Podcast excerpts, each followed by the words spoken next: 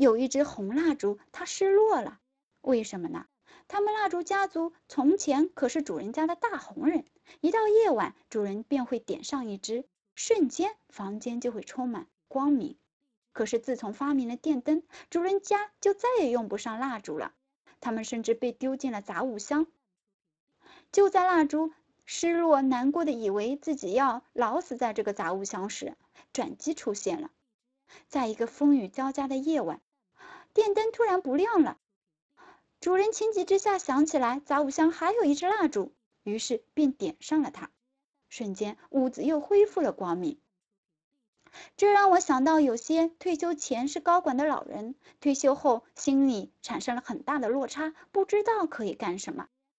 后来，有一些老人因组织的需要，然后呢去做了义务咨询，帮助一些年轻人解决问题；有一些呢去做了义工，帮助维持交通秩序。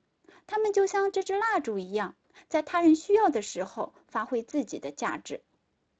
在这个变化的时代，我们确实需要学会放平心态，接纳变化，然后发挥自己的价值。这也许是未来变化世界的生存之道。